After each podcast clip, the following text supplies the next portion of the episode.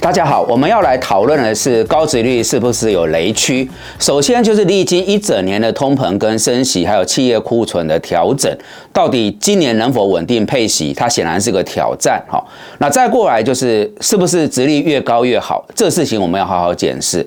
最后啊，就是最近有不少的投资朋友问我。金融股还可以存股吗？那金融股过去这个高值率还合适我们继续要往下投资吗？显然在现阶段升息到二十码，金融股要怎么看也是一个重点。那欢迎各位啊，能够呃定期保持收看，我们大家在这个频道上面更多的这个相会交流。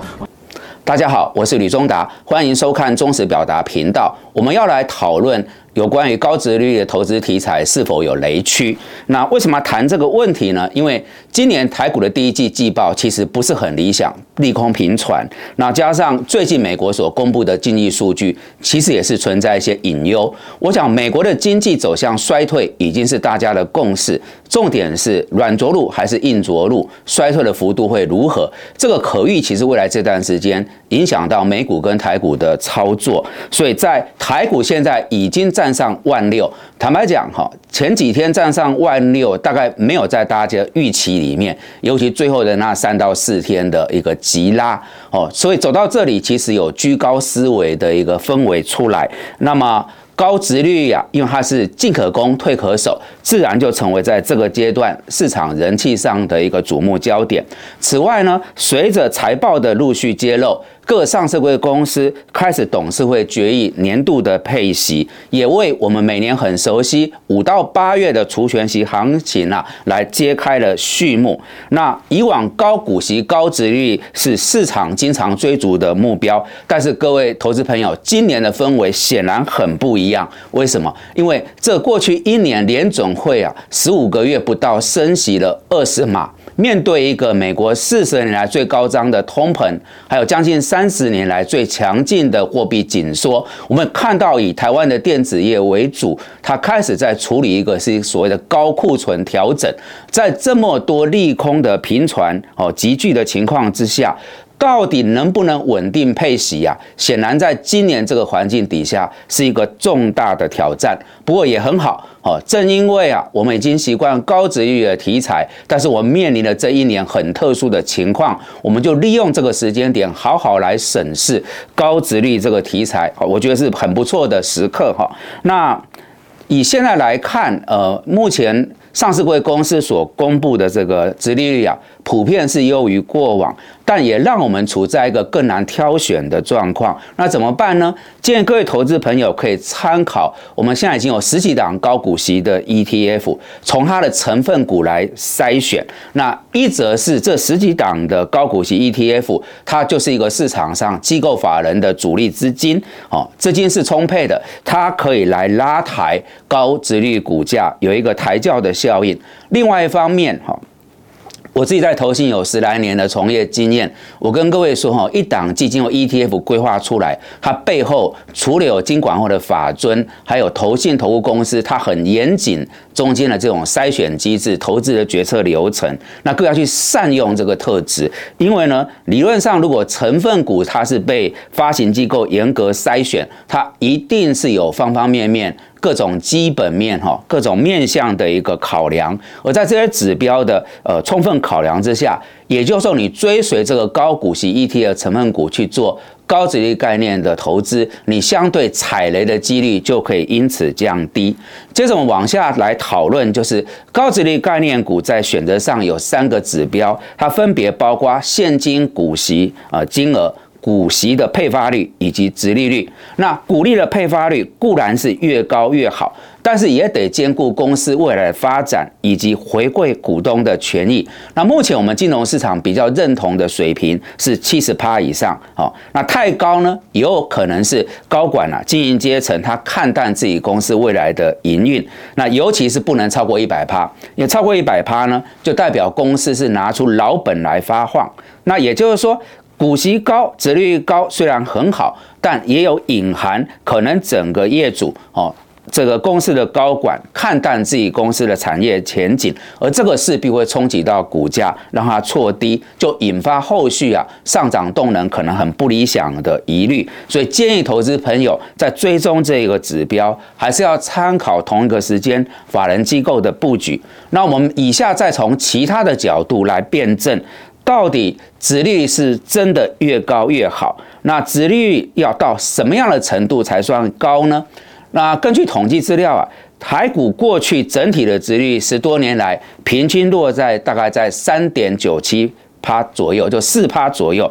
因此呢，只要你买的这个股票，它的殖利率是超过五趴以上，我们就可以定位它是一个高殖利率。概念的投资题材，但是呢，殖利率是不是真的越高越好？我在这边说，当然不是，因为如果你的公司，你投资的公司正在衰退，那股价变得很呃比较低，就分母变小的时候，这个时候殖利率反而会被推升。那相反的，好公司则因为股价非常高，殖利率却偏低。那从这个角度来看，其实你得把。公司的营收财报基本面跟子率所配的高低摆在一起来衡量，这样会比较准确、比较周延。另外一个角度就是说，有些公司它是打肿脸充胖子，借着发放股利啊，就是为了保持一个高的殖利率题材来吸引投资人。那从上面这两个例子来看，其实我们就很清楚看到，殖利率并不是真的越高越好。那以下我们提出啊，在看这个所谓的高殖率投资题材。会有几个所谓投资思维上的雷区、误区，我认定它就是投资人的盲点哈。那这往往会让我们赔钱，所以要很小心。我们就来一个一个梳理这些有关于殖利率的盲点是什么，提供给大家参考。首先，第一点就是配息高，它能不能填息呢？这个一定是要摆在。呃，投资思考上来好好衡量的，因为我发现有不少的投资朋友，他是关注殖利率的题材，他只看配息数字的高低，还有跟当下那个股价相比，它的殖利率比较高，但这事实上是一个。有问题，不是很稳妥的投资思维。我们立即来举个例子，就是过去两年在市场上甚至如日中天的货柜三雄，哈，货柜航运这个股票，各位你看它所公布的值率，其实是很惊人的，哈，大家看了之后，哇，眼睛一亮。但重点是你要往后看这个航运产业的一个展望。那首先。前面的这两年是因为疫情啊，大家锁住了，所以呢，我们几乎看到是货柜啊，它处在一个百年一遇的世纪行情，哦，它是一个很特殊的一个情况，才会造就啊这三家业者几乎处在创立以来最大的一个获利。但是随着疫情缓解，各国开始走向解封。正常化，那就意味着货柜航运呢已经回到一个正常的轨道，它就没有办法像过去这样，呃，两年所看到如此耀眼的呃财报成绩，这是第一点。第二点，我们一开始提到了，往后看景气可能就走向衰退，哦，差别只在于是多大的幅度。那各位去想一个简单的逻辑，如果景气走向衰退，是全世界对货柜的需求同步，它就。降温了哈，那降温的时候也可以预表它的整个营收基本面财报一定是往不好方向走，所以呢，你看到货柜业者配给你一个很漂亮的息率。哦，直利率，但是你要想的其实是刚刚讲的这两个角度。它如果整个预期的展望是往下修正的时候，很有可能落到你赚到它的息率，却赔掉价差。哦，那这可能就是一个投资上的误区、雷区、陷阱，才特别要花点精神拿这个货柜的呃这个领域啊，来跟各位做一个详细报告。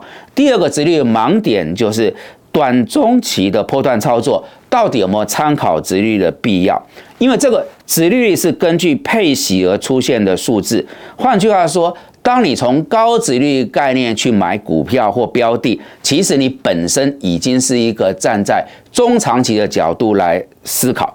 那问题来了。如果你是想做短期的波段操作，但是你却用直利率啊来做你进出的参考依据，这个逻辑上本身就是谬误的哦。实物上其实要尽量的避免。还有一点是我最近几个月看到的现象，很新的一个状况，特别要拿出来提醒大家，就说我们已经习惯看高值率的概念是一个中长期的投资，但市场上就是有一些。主力啊大户，他就利用大家已经习惯了这个思维，就说哦，他殖率不错，中长期投资，他在短期去做动作，他去拉。哦，拉了到他满足点以后，他去呃整个部位就出脱了。好，所以你就发现一个问题，你是用高值率去买股票，可是你碰到市场的主力，他利用这个题目去做短期的操作，极有可能当他在出脱的时候，股价重创，就对你的资产形成一个呃很不好的局面。也就我们讲比较直白一点，就是高值率反而在短期成为啊，会让一群投资人落到羔羊。哦，被这个伤害或宰杀的局面，那这个很不好。我注意到现在有一些这样的现象，才特别提出来。最后就是直率盲点三。呃，稳定配发，但它没有成长。事实上，它是缩水的哈。怎么说呢？我们来看，就是大家喜欢做电信方面的股票，说它是纯股，是一个高值率概念。可是，我们如果用电信的指标公司来看，我看一下，在过去的这十七年啊，它的股息看起来很稳定。可是问题来了，随着它的股价在逐渐攀升，它的殖利率其实是逐年在下降的，所以这就是我们一直谈的，你要综合考量，不能只看殖利率。那我再提另外一个对照组，就是各位如果看股神巴菲特，他很爱买的就是可口可乐。可口可乐这家公司其实很精彩，怎么说呢？哈，它二零二二年、二零零二年配的是零点四块的股利，那二十年后是发一点七块的股利，也就是说，在二十年时间里面，可口可乐它配给你的股利啊，它是足足涨了。四倍，那也就是，如果你作为一个投资人，你花了钱去买可口可乐这种公司，做一个长期的投资，你是享受它二十年成长四倍的值利率，同时你也看到这个公司在过去这二十年历经景气的跌宕起伏，它也有成长，这就是典型所谓。赚了价差，又赚了息差，哦，是双收获，是我们在投资里面最理想的境界，哦。我不是说大家一定要去买可口可乐，而是以它为例，就说你在做这个高股息，你其实同时也要去追踪长期下来到底你这个资产是增值还是缩水，那。上面这三个值率的盲点，其实就反映了一个问题，就是我们台湾的投资人呐，对于中长期投资的混淆跟知识上面会落在一个盲点跟误区。那投资来讲，时间往往是最大的风险，但时间也是最大的复利展现。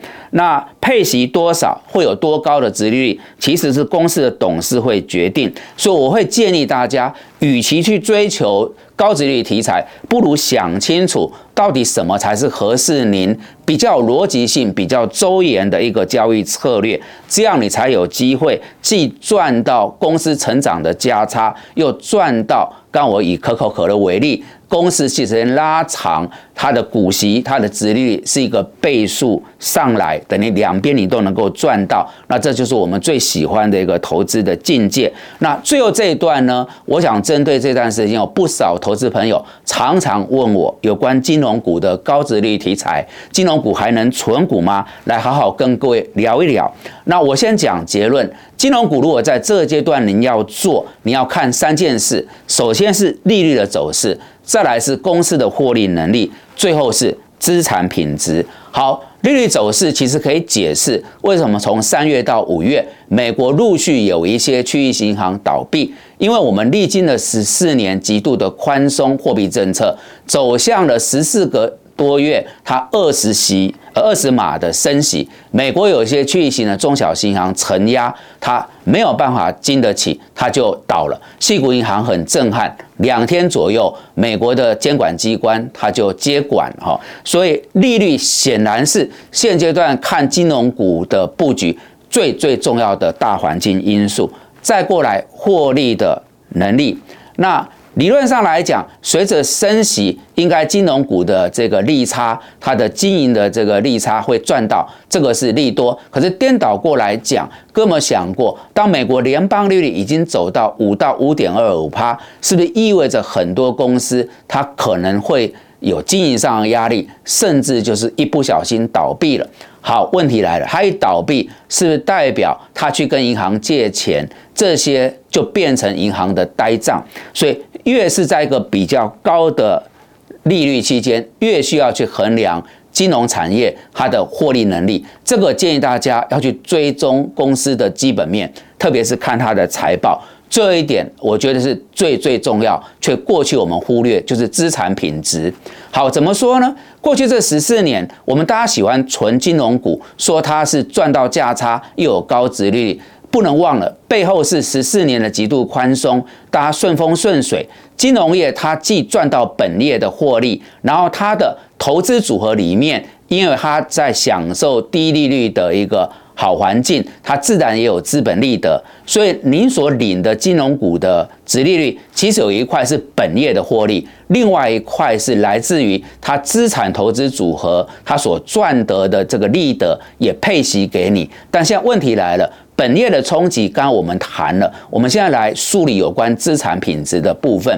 我们以细股银行为例，为什么短短两天倒闭？你可以讲好几个理由，但是背后有一个关键。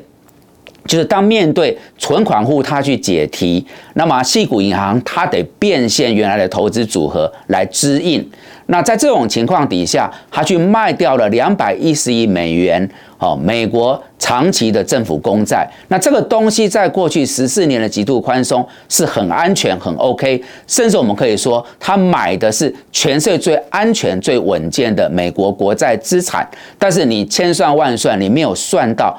短短的一年，美国联总会升息十七码，到这边是十四个月升息二十码，结果去年啊，美国的政府公债哦，大盘跌掉了十三趴，所以呢，这个细股银行的资产配置里面，它在这里就重创了。那我要支应第一线存款的解题哦，我要变现，我一变现一揭露不得了，当天啊，大家吓到。它股价跌了六十趴，那又有细股的高科技领袖呼吁大家把钱解提出来，哦，就是推波助澜。结果两天的时间，细股银行就倒了。我用细股银行这个两个多月前血淋例子要跟各位谈，你在做金融股高值率题材的捕捉追踪，其实你现阶段很重要，除了看利率跟公司的获利。最最关键要看它整个背后那个投资组合的品质，哦，它必须要短期、中期、长期的配置，它要 OK，哦，然后它。这个资产配置它是怎么做的？这个其实是一门专业。但是如果你有考虑金融股的高值率题材，它是我所建议最核心、最关键的所在。所以金融股是不是合适继续来做纯股或是高值利率？我比较建议是大家要全面来看。那在这个阶段，台湾或许没有升息到那样。大家感受到我刚才讲那些氛围没有那么直接，但是一个很现实问题，如果美国陆续有一些银行在未来因为这个利率比较高而倒闭，大家对台湾的金融股也是一个不利的情况。所以现阶段对金融股的投资，尤其是您看过去的高值率题材。更需要审慎小心。好的，以上是我们今天为各位所准备高值率题材是否有一些误区？那么高值率是不是越高越好？哦，这样的一个节目内容。那如果大家觉得这些讯息有助于判断跟操作，敬请帮忙按赞、订阅、分享跟开启小铃铛。感谢大家的参与。